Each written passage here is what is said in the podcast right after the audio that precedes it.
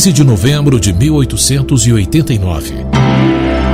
A história do Brasil mudou de rumo com a proclamação da República.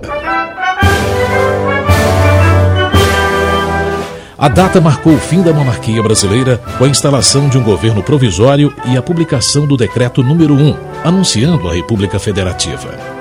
O anseio do povo por um sistema democrático com mais liberdade econômica e menos autoritarismo desgastou a monarquia e abriu uma crise desencadeada também pela interferência de Dom Pedro II em questões religiosas, o que provocou atritos com a Igreja Católica. Os rumores de corrupção na corte causaram descontentamento entre os militares brasileiros. Os oficiais do Exército não podiam se manifestar na imprensa sem uma prévia autorização do ministro da Guerra.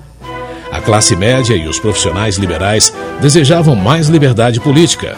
Por isso, muitos aderiram ao movimento republicano, que defendia o fim da monarquia e implantação da república. Também se juntaram ao movimento os defensores da causa abolicionista. Eles relacionavam a falta de desenvolvimento às desigualdades na relação de trabalho, o que era legitimado por Dom Pedro II.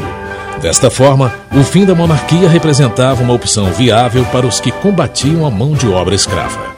No dia 15 de novembro de 1889, o Marechal Deodoro da Fonseca proclamou a República no Brasil, instalando um governo provisório. História hoje. Apresentação José Carlos Andrade. Sonoplastia Messias Melo.